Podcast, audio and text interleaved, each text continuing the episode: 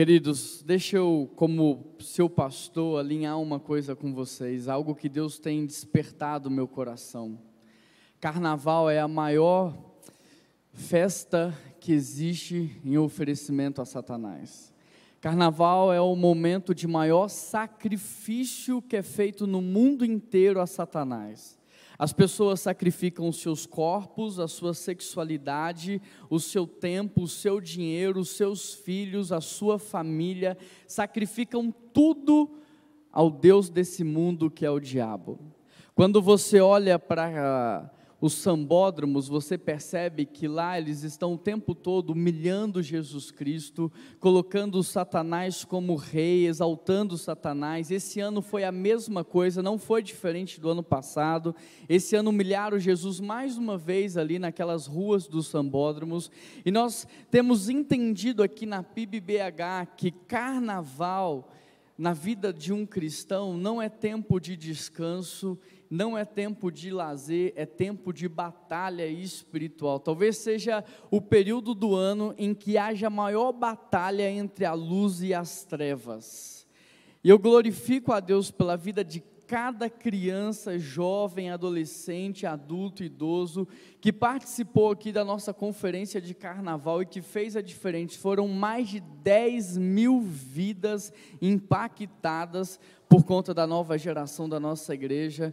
E eu estou muito, muito feliz com isso. E nós tomamos até a decisão de que no próximo ano a conferência de carnaval não vai ser mais do ministério da nova geração. A conferência de carnaval vai ser um evento da nossa igreja, porque se nós alcançamos 10 mil pessoas esse ano, no próximo ano nós queremos alcançar muito mais.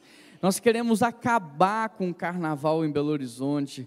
Nós queremos guerrear de tal maneira no mundo espiritual que as trevas possam recuar e que Jesus e o seu reino possa avançar. Eu queria contar com você, com a sua participação, com a sua ajuda e com o seu investimento. Amém?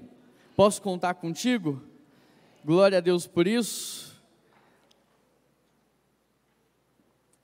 Nós estamos em uma série anual chamada Pessoas comuns vivendo histórias extraordinárias, e por causa dessa série anual, onde nós vamos falar sobre todos os personagens bíblicos, nós lançamos e vamos lançar hoje um álbum de figurinha onde você e a sua família vocês vão poder se reunir, colar as figurinhas, falar sobre a história daqueles personagens e sobre muitos que você talvez nem nunca ouviu falar. Dentro dessa série, é, dentro dessa grande série, é uma série anual, nós temos algumas temporadas, como por exemplo o plano, o plano perfeito de Deus, o efeito dominó, e agora nós estamos inseridos na temporada que se chama As Decisões que Afetam o Seu Amanhã. E dentro, dessas, dentro dessa temporada, nós já falamos sobre a decisão de confiar em Raabe, a decisão de roubar a Deus, que Acã tomou, a decisão de mudar o roteiro da sua vida, que foi Benaia, a decisão de se entregar, que foi a juíza Débora, a decisão de obedecer. E hoje nós vamos falar sobre Jefité, sobre a decisão de liderar. E para isso eu quero convidar você a abrir a sua Bíblia comigo em Juízes, capítulo 11, versículo 1. Juízes, capítulo 11, verso 1.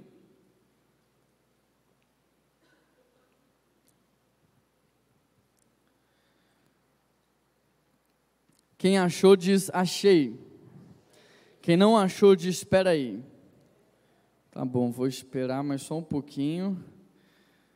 O texto também está projetado aqui na tela. texto diz assim: Jefité, o gileadita, era um guerreiro valente. Sua mãe era uma prostituta, seu pai foi Gileade. A mulher de Gileade também lhe deu filhos, que quando já estavam grandes, expulsaram Jefité, dizendo: Você não vai receber nenhuma herança da nossa família, porque você é filho de outra mulher. Então Jefité fugiu dos seus irmãos e se estabeleceu em Tobi. Ali um bando de vadios se uniu a ele e o seguia. Algum tempo depois, quando os Amonitas entraram em guerra contra Israel, e você já vai saber o que acontece na história de Jefité. Mas antes eu quero recapitular para que você possa entender o período da história em que nós estamos hoje. Deus, em Gênesis, criou Adão e Eva. Mas Adão e Eva se rebelaram contra Deus e eles foram expulsos do jardim do Éden. Deus decide então formar uma família para ele e ele chama Moisés, ele chama Abraão para formar um novo povo. Abraão tem como filho Isaac, Isaac tem Jacó, Esaú. De Jacó você tem doze filhos, entre eles você tem José. José é vendido como escravo para o Egito, e no Egito ele cresce tanto e prospera tanto, que Deus o coloca como governador daquela terra. E enquanto ele estava ali, ele salvou o povo de Israel de um período de fome e de miséria. E o povo de Israel cresceu tanto, mas tanto no Egito, que quando José morre, o povo fica com medo e eles escravizam os israelitas. E o povo fica como escravo no deserto durante muitos e muitos anos. Até que Deus levanta então Moisés para ser o resgatador do seu povo. Moisés vai até o Egito, tira o povo de lá, da escravidão, e começa a levar o povo pelo deserto em direção à terra prometida mas por causa da incredulidade, da dúvida, da reclamação, da murmuração daquele povo, aquela geração que deixou o Egito, ela não vai entrar na terra prometida. Deus faz com que esse povo fique rodando em círculos até que essa primeira geração morra, e então Deus levanta Josué para entrar na terra prometida com a segunda geração. Eles entram na terra prometida e eles saem conquistando todas as cidades, cidades indestrutíveis como Jericó.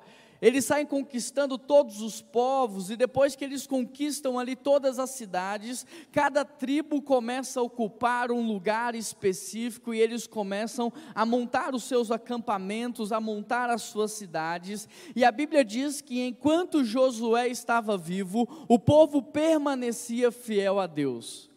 Enquanto Josué estava vivo, o povo prestava culto ao Senhor, o povo se lembrava de Deus, mas quando Josué morreu, o povo já não mais falava sobre os feitos, sobre a história, sobre os livramentos, sobre os milagres. Depois que Josué morreu, o povo se esqueceu de Deus e eles começaram a adorar falsos deuses, eles começaram a criar deuses para si, eles começaram a se prostituir com aquele povo, e por causa disso, então, começa a vir um tempo de maldição sobre o povo de Israel. Israel começa a ser assolado, Israel começa a ser humilhado, o povo começa a ser derrotado, e num período de miséria, de fome, de tribulação, então algumas pessoas se levantam e começam a clamar ao Senhor por misericórdia.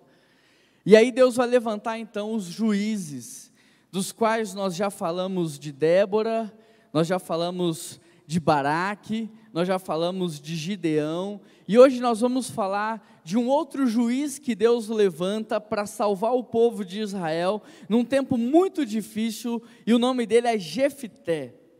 É interessante porque, de acordo com o padrão dos juízes que Deus levanta, Jefité também é um homem completamente improvável. Ele é filho de uma prostituta, os seus irmãos ou meio-irmãos expulsam ele de casa, o seu pai não defende ele, a sua madrasta diz: Olha, você não vai receber herança nenhuma esse cara então foge da sua terra, vai para uma região chamada Tobi, e lá ele é cercada de pessoas ruins, um bando de pessoas maldosas, mentirosas. Então você percebe que esse homem, Jefité, de situação humilde, sem nome, sem sobrenome, um excluído da própria família, um excluído da sociedade, esse homem completamente improvável, ele vai ser levantado por Deus para libertar Israel durante um tempo de perseguição e destruição. E não tem como olhar para a história de Jefité e não pensar na minha história. Não tem como pensar na história de Jefité e talvez você não pensar na sua história, porque assim como Jefité era um improvável, eu também era completamente um improvável. Assim como Jefité era alguém que teve um histórico difícil, uma família difícil, alguém que não tinha herança, que não tinha recursos, mas que Deus levantou, essa também pode ser a história da sua vida. Por isso eu quero olhar para esse texto. Eu quero extrair aqui aprendizados. Eu quero olhar para esse texto e eu quero aprender com a história de Jefité. O que eu devo fazer e o que eu não devo fazer para ser usado por Deus em um tempo onde o juízo dele está sendo derramado sobre a sociedade. Esse é um tempo onde a imoralidade está crescendo de maneira assustadora. Esse é um tempo onde a corrupção está crescendo de maneira assustadora. Esse é um tempo de impunidade. Esse é um tempo em que as pessoas que estão erradas estão certas e aqueles que estão certos estão errados. E é nesse tempo que Deus está buscando homens e mulheres para Ele usar Quantos aqui querem ser usados pelo Senhor? Então feche os seus olhos e vamos orar. Querido Deus e eterno Pai, nós queremos pedir ao Senhor que fale conosco nessa manhã. Nós queremos, ó Pai, ouvir a tua voz, essa voz poderosa que nos chama pelo nome, nós queremos ser atraídos à tua presença, nós queremos ser levados, ó Pai, ao nível de profundidade, ao nível de intimidade, nós queremos sair da superficialidade, nós queremos ser guerreiros de Jesus nesse mundo mal, nós queremos ser homens e mulheres que são instrumentos nas tuas mãos. Por isso, Pai, fala conosco nos transforma com o poder da Sua palavra, nos liberta, nos cura, nos salva, e em nome de Jesus nos levanta, nos dando autoridade e influência, para que juntos, como igreja, possamos, Deus, ser a luz do mundo e o sal da terra. Essa é a oração que nós fazemos em nome de Jesus, e toda a igreja diz. Assim como Jefté, tem alguém improvável aqui nessa manhã? Eu sou o primeiro deles. E você vai ver o quanto que é maravilhoso aquilo que Deus faz. Quando eu olho para esse texto, eu aprendo algumas coisas, e a primeira lição que eu tiro desse texto é que um filho de Deus, ele não depende da sua genealogia.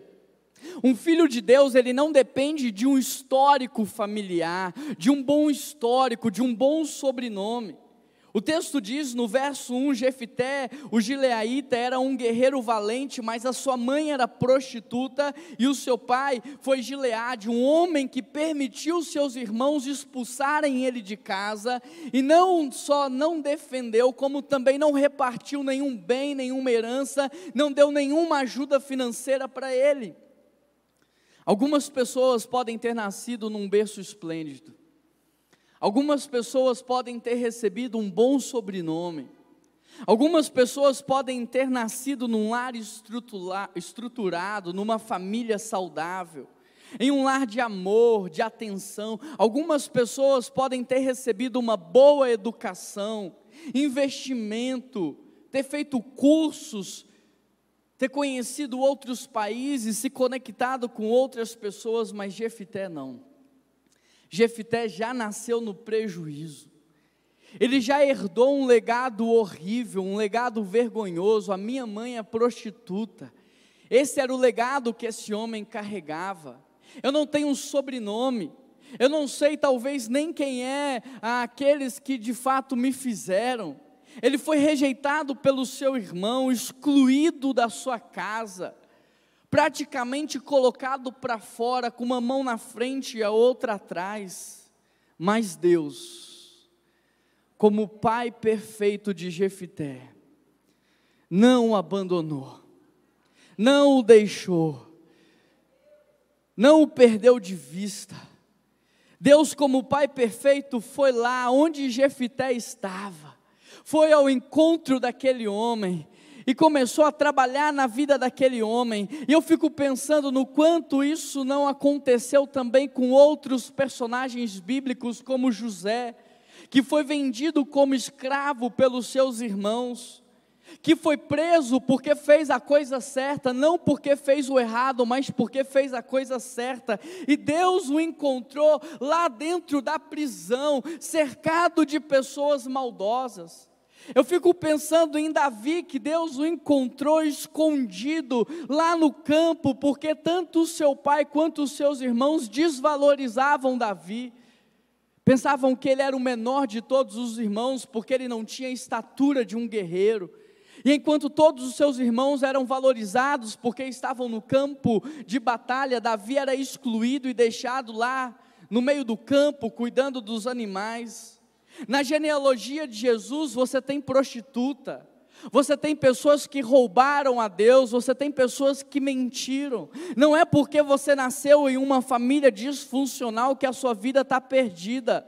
Não é porque você nasceu sem sobrenome que você está perdido. Não é porque você não recebeu uma herança que você já nasceu no prejuízo. Deus pode ressignificar a história da sua família através da sua vida. Deus pode ressignificar o futuro da sua descendência através daquilo que o Senhor quer fazer em você e através de você. Hoje eu vim aqui para te dizer isso. A sua vida vida não está perdida, os seus anos não estão perdidos. Não, Deus, Ele te conhece, Ele sabe o seu nome, Ele sabe a sua realidade, e se Ele te trouxe aqui nessa manhã, é porque há esperança para você, há esperança para os seus filhos, há esperança para os seus netos. Eu sou o primeiro pastor da minha família. Mas hoje já tenho o Renan, Daqui a pouco tem o Pedro que está sendo ordenado também pastor. E Deus usou a minha vida talvez para levantar agora uma geração de homens e mulheres cheios da presença do Senhor.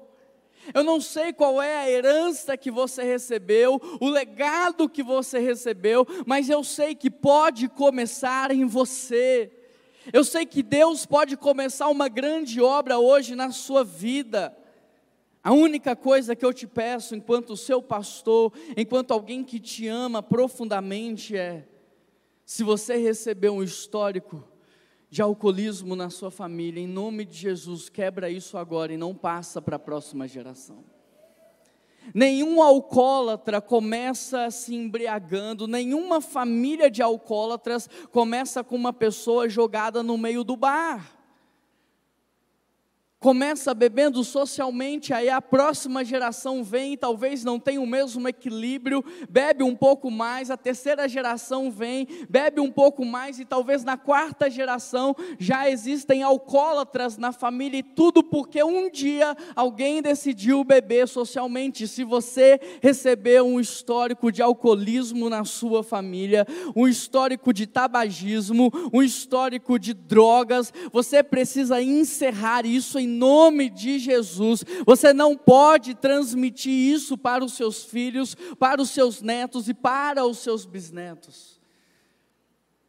Graças a Deus pela vida do meu avô Paulo Nossi e da minha avó Maria Helena Nossi, que deixou um legado de vida com Deus. Graças a Deus por causa da decisão que eles tomaram, porque hoje já existem quatro, cinco gerações abaixo servindo ao Senhor, aqui nesse mesmo lugar onde eles se converteram. Se o divórcio chegou até você, querido, através dos seus pais, não reproduza isso na sua história. Diga, eu não aceito isso mais na minha família. Eu sei que os meus pais divorciaram, eu sei que essa não era a vontade de Deus para a vida deles, mas em nome de Jesus, eu não vou repetir a mesma coisa. Eu não vou divorciar, eu vou lutar pelo meu casamento, eu vou investir na minha família, mas eu não vou reproduzir isso. Se a gravidez precoce chegou até você, se você foi concebida de uma mãe solteira, não reproduza isso. Isso precisa encerrar em você. Você precisa falar não, Satanás. A partir de agora, os nossos filhos e os filhos dos nossos filhos vão nascer a partir de casamentos saudáveis, famílias estruturadas. Você entende que Deus te trouxe aqui nessa manhã para que Ele pudesse ressignificar o futuro da sua casa? Talvez até hoje na sua família tenha pessoas que nunca formaram, nunca estudaram, nunca prosperaram. Aí Deus está hoje aqui dizendo para você: ei, vai lá, estuda, corre atrás, busca, aproveita as facilidades que tem, para que a partir de você as próximas gerações possam olhar e falar assim: é possível. Sabe por que, que no nosso devocional a gente convida crianças e adolescentes para escrever o devocional também? Para que haja na vida deles uma expansão de consciência. Porque quando eu era criança, eu não pensava que era possível eu ser alguém na vida. Eu não pensava que era possível conquistar algo grande na minha vida. Eu não pensava que aquilo era para mim.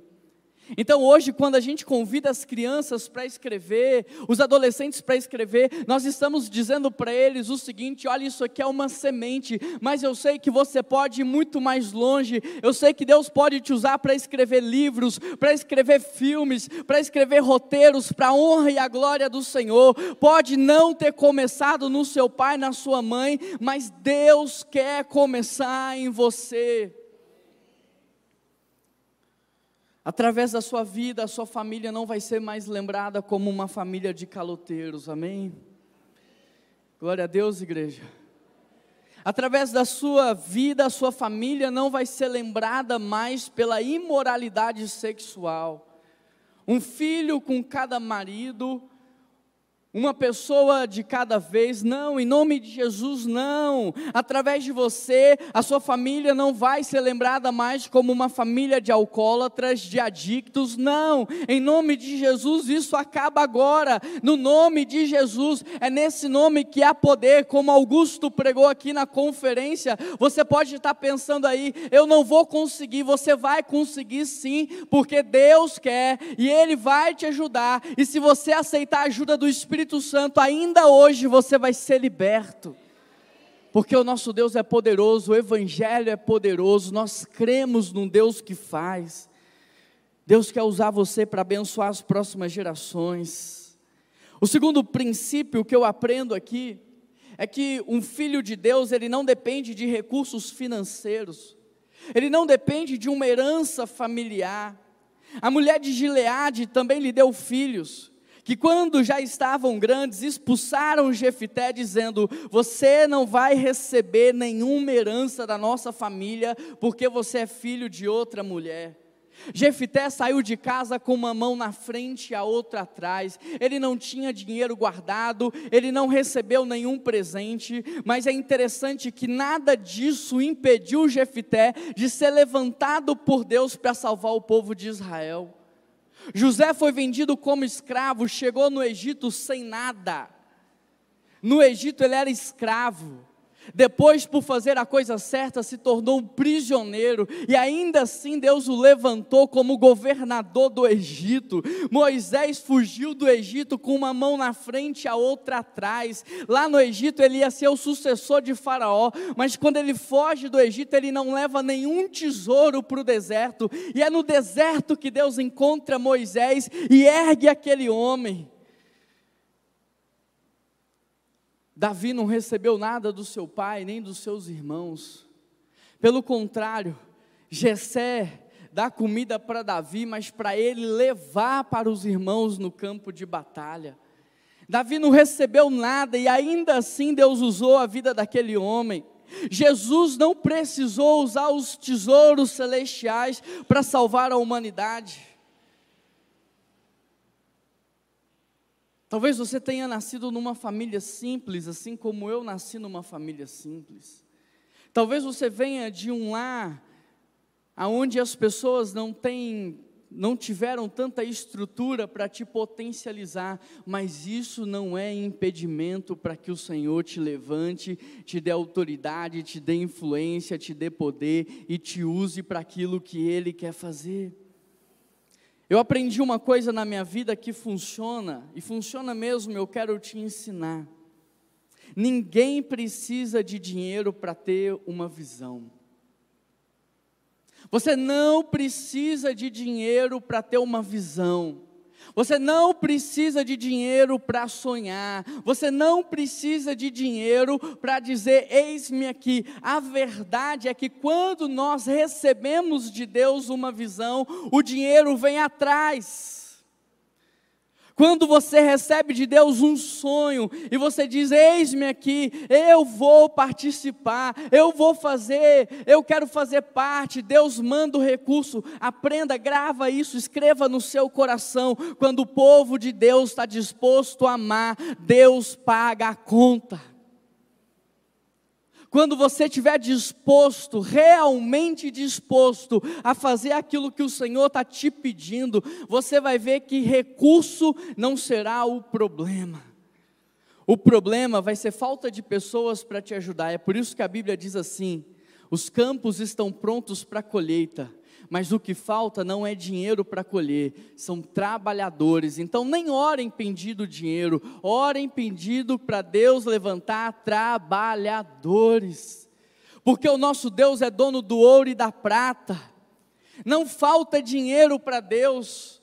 Ele tem todas as riquezas desse mundo ele pode criar ouro, ele pode criar o rubi, ele pode fazer o que ele quiser, ele pode colocar a quantia que ele quiser na sua mão, mas sabe o que é está faltando hoje? Pessoas confiáveis, pessoas fiéis, pessoas que não vão se corromper com o dinheiro. Pessoas que não vão se perder.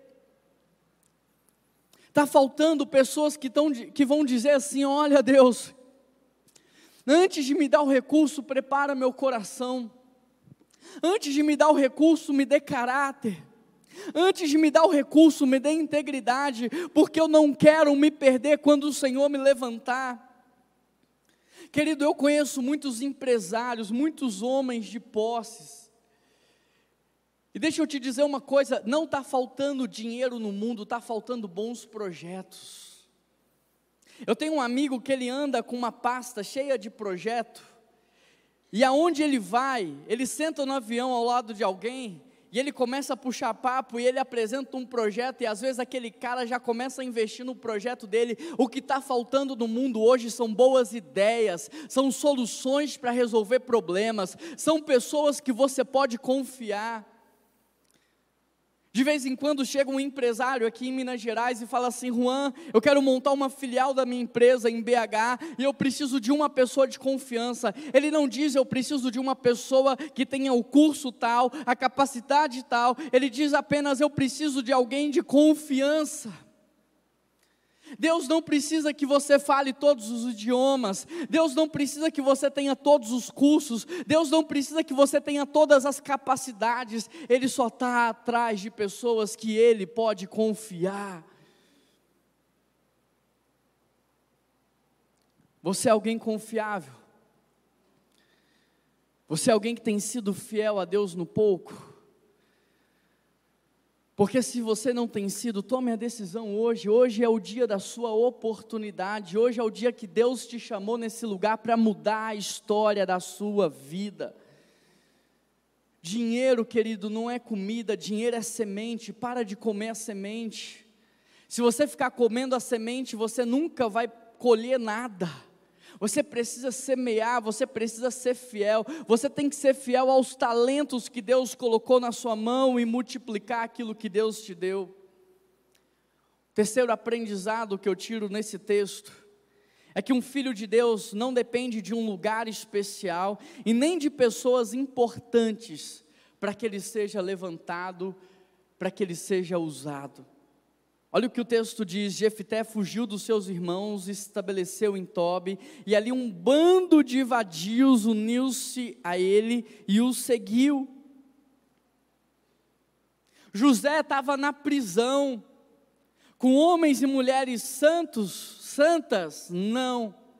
Com pessoas que matavam, com pessoas que roubavam, e foi ali que Deus encontrou José.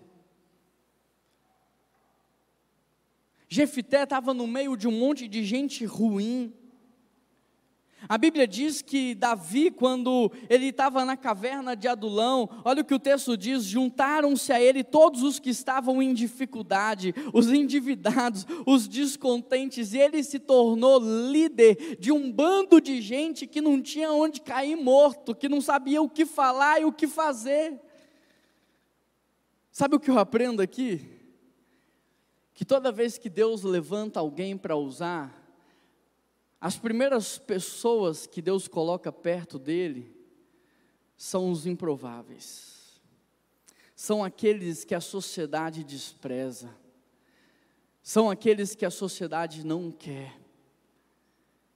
Esse era o time de Jesus, não era um time de especialistas, não era um time de pessoas estudadas, era um time de pessoas que mal sabiam ler e escrever, era um time de pessoas que duvidaram, era um time de pessoas simples, agressivas. Jefité liderou um bando de vadios. Davi liderou um bando de gente endividada, perdida na vida. Jesus liderou um monte de pessoas que também estavam confusas e não sabiam o que queriam. Quando Deus te levantar para ser um líder de célula, pode ter certeza que Ele vai mandar para lá um monte de gente improvável para você cuidar. Quando Deus te levantar para liderar um ministério, pode ter certeza que Ele vai mandar um monte de gente que a sociedade não quer para você cuidar.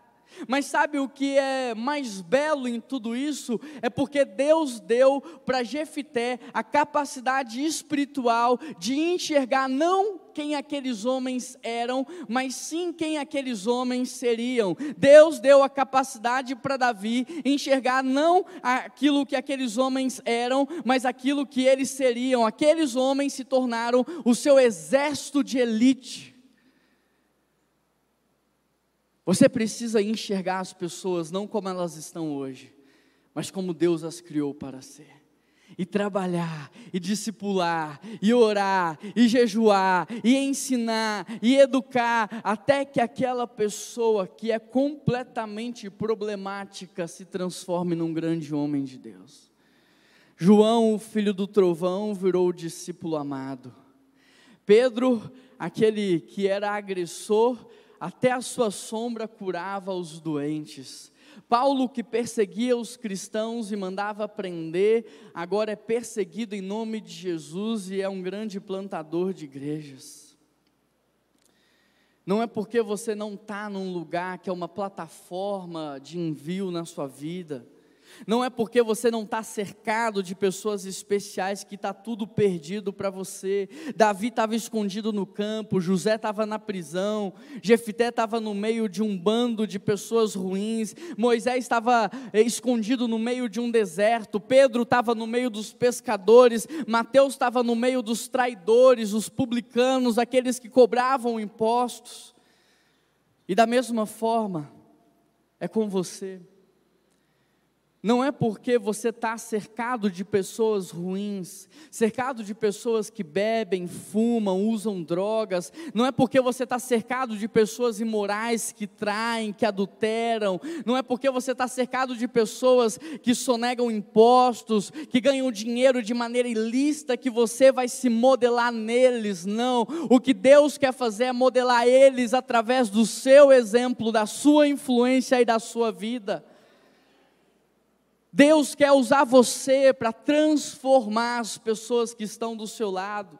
Para de falar, ah, mas o lugar que eu trabalho é difícil. Para de falar, ah, mas a minha família é difícil. Não existe lugar ruim quando Deus está naquele lugar. Não existe lugar difícil quando a presença de Deus desce naquele lugar. Tudo é transformado. Mas o que está faltando é você ser cheio da presença de Deus cheio do Espírito Santo. O quarto aprendizado que eu tiro nesse texto é que um filho de Deus, ele não depende de títulos para ser usado. Algum tempo depois, quando os amonitas entraram em guerra com Israel, os líderes de Gileade foram buscar Jefité em Tobi. Querido, presta atenção nisso daqui. É muito importante, principalmente para crente. Título só tem utilidade quando primeiro você já tem resultado. Se você não tem resultado, fuja dos títulos. Porque a exposição expõe. E hoje em dia o que eu mais vejo são mestres sem alunos, líderes sem seguidores, pastores sem ovelhas, doutores sem resultados. Se você não tem resultado, não se preocupe com o título. Seja primeiro excelente naquilo que Deus te chamou para fazer. Seja primeiro muito bom naquilo que Deus te deu para fazer. Título só tem utilidade quando o resultado chega primeiro. Por exemplo, no Egito não havia o cargo de governador. Existia Faraó, que liderava de forma suprema, e existia José, que era um homem que, aonde estava, resolvia problemas. Resolveu o problema quando era escravo, resolveu o problema quando era prisioneiro, resolveu problemas em todas as esferas da sua vida. Aí sabe o que Deus fez? Ele pegou alguém que dava resultado, alguém que já influenciava, e Deus criou para José um título no Egito para que ele pudesse exercer o seu poder e a sua autoridade. Se você for alguém muito bom naquilo que você faz, excelente, você pode ter certeza que o título virá como consequência, mas fuja dessa vaidade se você não está preparado para ela. A exposição só é boa para quem está pronto. Às vezes, uma promoção para você pode ser a sua ruína.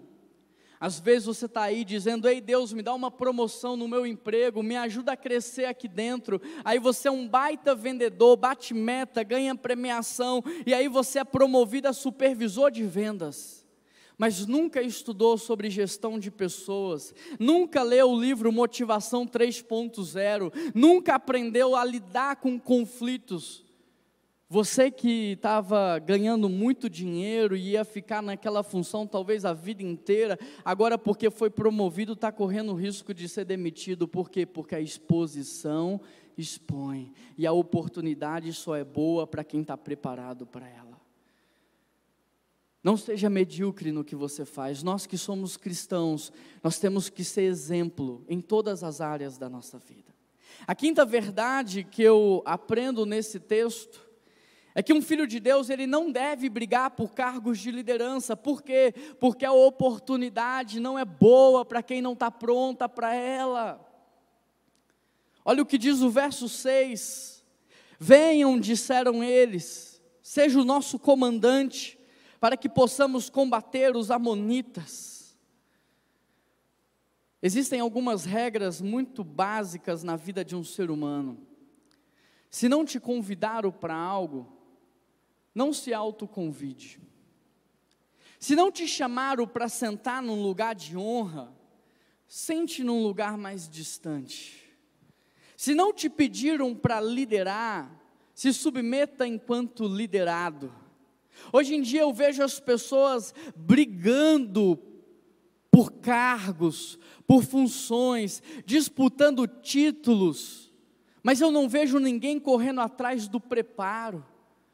Jesus foi encontrado no templo com 12 anos, mas assume o seu ministério com 30. José recebe o sonho com mais ou menos 13 anos, mas assume como governador com 30 anos. Davi é ungido rei na adolescência, mas apenas com 30 ele toma posse. Por quê, gente? Porque mais importante do que o cargo, a função e o título é o seu preparo.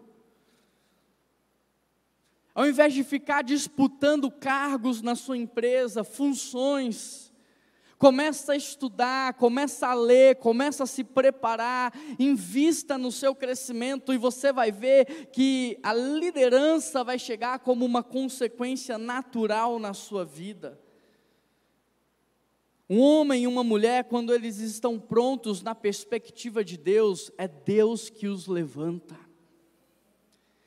A Bíblia diz assim: ser fiel no pouco, e eu te colocarei sobre o muito. Mas a gente pensa só na parte financeira, é verdade ou não é?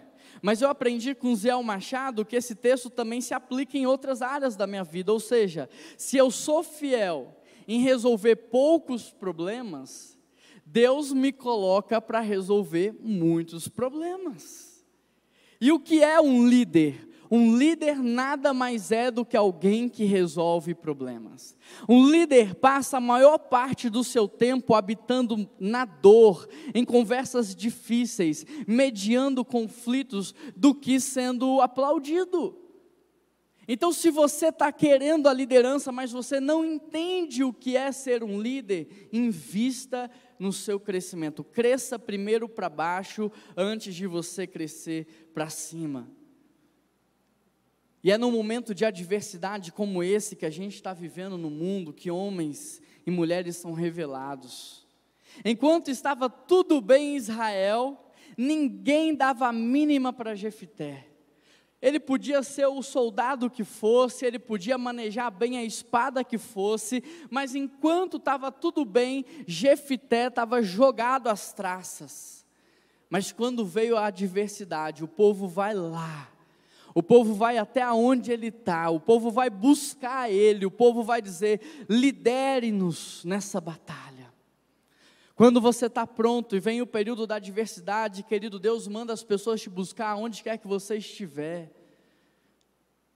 No momento da adversidade, se você estiver preparado por Deus, as pessoas vão atrás de você e não importa onde você está, por isso o que você precisa é investir no seu crescimento espiritual.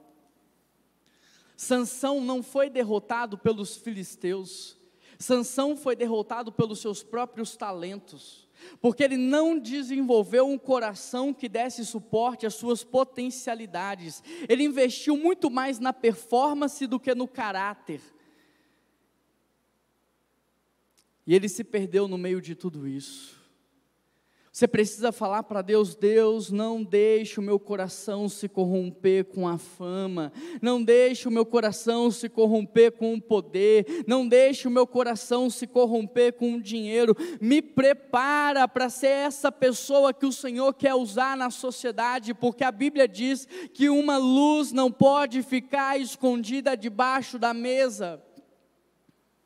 A luz não pode ficar debaixo da cama, a luz tem que ser colocada no topo de uma cidade para iluminar.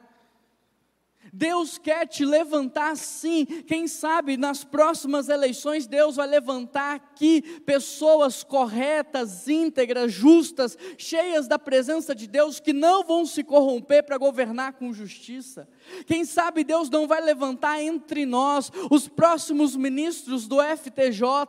Ah, Juan, isso é impossível, não é porque já aconteceu. O primeiro ministro cristão do STJ, ele saiu da primeira igreja batista de Belo Horizonte. Quem sabe Deus não vai levantar aqui promotores professores de histórias que vão escrever a história da humanidade do jeito certo sem ideologias. Quem sabe Deus vai levantar aqui homens e mulheres que vão salvar essa geração de tanta imoralidade. Você está preparado para tamanha exposição? Deus pode te dar uma ideia, uma solução, uma ideia de negócio que você vai crescer muito, mas a ideia é que você faça com que todos que estão perto de você cresça também. A ideia é que o seu negócio chegue em outros países para que o evangelho chegue lá também, mas você está preparado para isso. A sexta verdade que eu aprendo nesse texto é que um filho de Deus, ele deve depender apenas do Espírito Santo. Então o Espírito Santo se apossou de Jefté. Este atravessou Gileade e Manassés, passou por Mispa de Gileade e dali avançou contra os amonitas. Jefté era um guerreiro valente, se não fosse, eles não teriam ido buscá-lo. Jefté era alguém que manuseava bem a sua arma, se não fosse verdade, não teria ido, ido atrás dele. Mas o texto diz que ele só venceu porque o Espírito Santo estava com ele. É por isso que Davi implorava tanto, dizendo: Deus, não retires de mim o teu espírito. É por isso que Josafá, enquanto marchava em direção ao exército inimigo, ia clamando, louvando e adorando a Deus. É por isso que Sansão, quando perdeu o Espírito Santo, ele ora na sua última, no seu último minuto de vida, dizendo: Espírito Santo, vem só mais uma vez. Eu nunca posso esquecer que o que Deus está fazendo aqui na PIBBH é por causa do Espírito Santo. Nós nunca podemos nos esquecer do que está acontecendo aqui nas famílias da nossa igreja, porque, gente, é milagre atrás de milagre. É cura atrás de cura, é libertação, é restauração, é famílias prosperando. A gente nunca pode se esquecer que não tem a ver com a oração do pastor, tem a ver com a presença de Deus que desceu nesse lugar e decidiu nos abençoar. Eu não posso me esquecer que não tem a ver com a minha oratória, mas que tem a ver com a autoridade que o Espírito Santo me dá para ministrar a palavra dele. Eu não posso me esquecer que não tem a ver com a minha capacidade de liderança, mas que tem a ver com o Espírito Santo que está me conectando com as pessoas e Ele está contribuindo para que haja unidade no nosso meio. Não pense que o teu sucesso é por sua causa, porque isso vai te levar à ruína. Ezequiel 28 diz: o orgulho precede a queda. Você não chegou aonde chegou por conta própria, porque se não fosse Deus dizendo levanta, acorda, respira, você nem estaria aqui nessa manhã. Se não fosse Deus te conectando com as pessoas certas, certamente você não teria experimentado o que experimentou, e certamente você ainda talvez não está onde está, justamente porque está na força do braço e na força do intelecto, porque se tivesse completamente rendido ao Espírito Santo de Deus, você já estaria como uma uma luz no topo de uma cidade. Porque Deus nos chamou para ser luz do mundo e sal da terra. Esse é um princípio bíblico. Saul perdeu o Espírito Santo e perdeu o reinado também. Sabe quando Jesus entra em Jerusalém, as pessoas gritam: Osana, Osana, Osana ao filho de ao filho de Davi. Mas as pessoas poderiam ter gritado Osana ao filho de Saul se ele não tivesse perdido o Espírito Santo e nem o reinado de Israel. Sansão perdeu o Espírito Santo e perdeu a sua força. Josué perdeu a batalha contra a cidade de Ai porque Deus tirou a mão. Todas as vezes que Israel pecava contra Deus, o povo era assolado. Talvez a sua derrota nesse momento, eu não sei Talvez o teu momento de luta, talvez esse momento de dor, seja consequência de decisões que você vem tomando de tempo em tempo. Talvez hoje você está colhendo o que você plantou há cinco anos atrás. Aí tem muita gente que diz assim, pastor, eu estou plantando coisas boas, mas eu não estou colhendo nada ainda. Eu falo, calma. Porque nenhuma planta nasce do dia para a noite, nenhuma árvore dá frutos do dia para a noite. Se você plantou sua semente agora, você vai colher daqui cinco anos. Então não para de semear, não para de plantar, não para de buscar, porque hoje pode ser a noite, mas a Bíblia diz que a alegria vem logo pela manhã. Quando nós temos o Espírito Santo em nós, nós tomamos as decisões certas. Ele, ele nos dá discernimento. As pessoas olham para você e elas falam assim: como é que você pode acertar tanto? Como é que você não erra quando você compra um carro? Como é que você não erra quando você compra uma casa? Como é que você não erra quando você monta uma empresa? Por que, que tudo que você faz dá certo? Por que, que tudo que você coloca a sua mão prospera? Porque eu estou sendo guiado pelo Espírito que conhece o dia do amanhã, que conhece o futuro, e todo dia eu estou dizendo para Ele: Olha, Deus, eu não vou te buscar quando eu estiver no fundo do poço, eu estou te buscando é antes.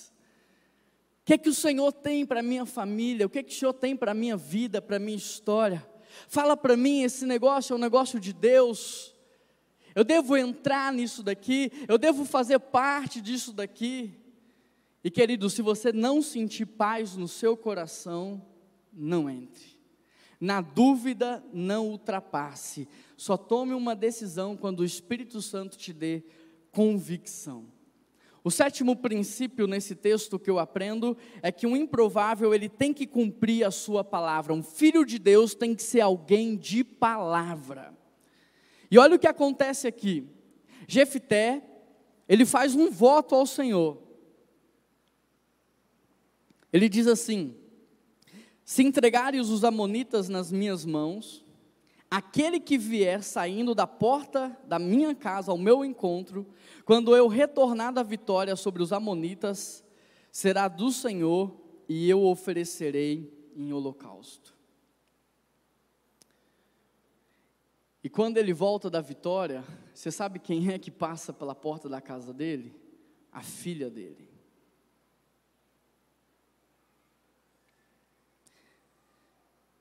A questão é que Deus não pediu para Jefté fazer esse voto. Deus só falou assim com Jefté: olha, anda em santidade, anda em integridade, busca minha presença, seja cheio do Espírito Santo, eu estou com você. Mas ele foi precipitado, ele fez um voto muito sério, ele fez um voto que era contra a vontade de Deus, tirar a vida de alguém, mas ele precisava manter a palavra dele. Aqui eu aprendo algumas coisas. Primeiro, todo líder, Toda pessoa que Deus levanta, levantou ou levantará, essa pessoa ela está suscetível a erros. Todo mundo. Querido, eu falo isso sempre, mas eu queria que isso entrasse muito no seu coração. Se eu não errei com você ainda, eu vou errar. Porque antes de ser pastor, eu sou um pecador. Antes de ser pastor, eu sou alguém que Deus está tratando o coração e a minha mente. Se eu não falei uma bobeira, uma besteira com você, se eu não te machuquei, se eu não te ofendi, se eu não te distratei, pode ser que isso ainda aconteça. E se acontecer, você pode ter certeza que eu vou te pedir perdão. Que eu vou ir até você e eu vou te pedir desculpa. E você também vai errar comigo. E nós vamos errar uns com os outros. O que eu aprendo aqui é que não existe alguém consagrado a Deus que não está suscetível a erros. Esse homem errou e errou feio, porque ele teria que sacrificar a sua própria filha. Ele errou com Deus, ele errou com a sua família, ele errou com a sua filha. Nós vamos errar, mas será que temos humildade para nos perdoarmos? Será que temos o Espírito Santo dentro de nós para corrigirmos os nossos erros? O oitavo princípio que eu aprendo nesse texto é que um filho de Deus às vezes vai lutar sem o seu exército, mas nunca vai lutar sozinho. Jefté respondeu: Eu e meu povo estávamos envolvidos numa grande contenda com os amonitas. E embora eu os tenha chamado vocês, vocês não me livraram da mão deles. Quando vi que vocês não ajudariam, arrisquei a vida e fui lutar contra os amonitas, e o Senhor me deu a vitória sobre eles. E por que vocês vieram para cá hoje para lutar contra mim? Deixa eu te dizer algo. Tem batalhas que eu vou estar tá lá junto com você. Tem batalhas que você me liga e eu saio da onde eu estou e eu vou lá no seu encontro. Tem batalhas que a sua célula vai lutar junto com você. Tem batalhas que, como igreja, a gente vai clamar a Deus pela sua vida, como temos clamado pela cura do Amauri, como temos clamado pela cura do Laerte, como temos clamado pela cura de algumas pessoas. Como igreja, nós vamos batalhar com você. Agora, tem batalhas que vai ser você e Deus. E você não pode ter medo. E quando for você e Deus, você não pode recuar. Tem batalhas que é você e Deus contra Satanás, você e Deus contra um pecado, você e Deus contra uma armadilha, você e Deus contra uma cilada. E não importa o quanto o inimigo grite, você vai para cima dele como um guerreiro valente, porque a Bíblia diz que nós somos ovelhas, cordeiros, mas atrás de cada ovelha e de cada cordeiro tem um leão da tribo de Judá. Nós não precisamos temer, esse é tempo de avançar. A Bíblia diz que nós seríamos enviados como cordeiros no meio dos lobos, e foi assim que a gente se sentiu aqui no carnaval. Mas a vitória foi nossa, não foi deles. Deus nos deu a vitória, Deus nos deu a vitória. Não recue, não recue para Satanás, avance, diga para ele: no meu casamento você não toca mais, na minha saúde você não toca mais, na vida dos meus filhos você não toca mais, nos meus negócios nunca mais. É eu e Deus e nós vamos vencer, porque a vitória já é certa.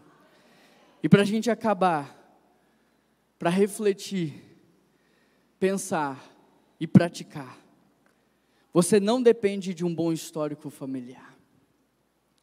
Pode não ter começado no seu pai, mas em nome de Jesus, começou em você hoje, amém? Você recebe essa palavra? Não depende, você não depende de herança e nem de dinheiro. Você pode estar hoje sem um centavo no bolso e sem um dinheiro na sua conta bancária. Mas se você estiver disposto a fazer aquilo que Deus quer, não vai faltar recursos para você. Você recebe essa palavra? Você não depende de um lugar especial e nem de pessoas importantes para você crescer, porque quem te faz crescer é o próprio Deus. Você não depende de funções, cargos e nem títulos. Se você quer ser usado por Deus, você só precisa estar disponível para Ele. E quantos aqui nessa manhã estão disponíveis? Você só precisa pedir que o Espírito Santo te encha, te dê sabedoria, te dê discernimento espiritual, te dê o fruto, os dons. Você só precisa ser uma pessoa de palavra. Você só precisa aprender a resolver os pequenos problemas que estão ao seu redor, para que Deus te coloque para resolver os problemas maiores. E você só precisa lutar as batalhas com Deus, porque é Ele que te dá a vitória. Se você está disponível para fazer parte daquilo que Deus quer fazer nesse mundo imoral, corrupto, nesse mundo de impunidade, eu quero convidar você, mas presta atenção, não fique de pé ainda. É só se você de fato estiver disponível para Deus. É só se de fato você estiver disposto a viver aquilo que Ele tem para você, aí sim você fica de pé, porque eu quero orar consagrando a sua vida a Ele.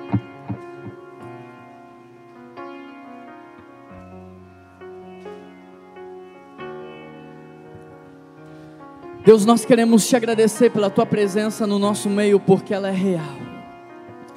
Nós queremos louvar o teu santo nome, render graças ao Senhor, porque até aqui, Pai, o Senhor nunca desamparou o seu povo. Todas as vezes o Senhor resgatou o seu povo da escravidão. Todas as vezes o Senhor tirou o povo da miséria. Todas as vezes o Senhor dava vitória para o povo. A única coisa que dependia do povo era sacrificar os falsos deuses e adorá-lo como o único Senhor e Salvador da vida deles. E é por isso que nessa manhã nós renunciamos o dinheiro na nossa vida, Pai. Nós decretamos: o dinheiro não tem mais domínio e nem poder sobre quem somos. Os nossos bens, as nossas posses, os nossos cargos, títulos, as pessoas, nada disso mais, Pai, tomará o teu lugar nas nossas vidas. O Senhor é o único e verdadeiro Deus nessa manhã. O Senhor reina sobre essa igreja. Jesus Cristo é o pastor dessa igreja, o Espírito Santo é o consolador dessa igreja, e é por isso que nós vamos avançar. E é por isso que essa igreja vai continuar transformando, abençoando, impactando gerações e deixando um legado forte para que as próximas gerações conheçam o Senhor. Em nome de Jesus que nós oramos e toda a igreja diz.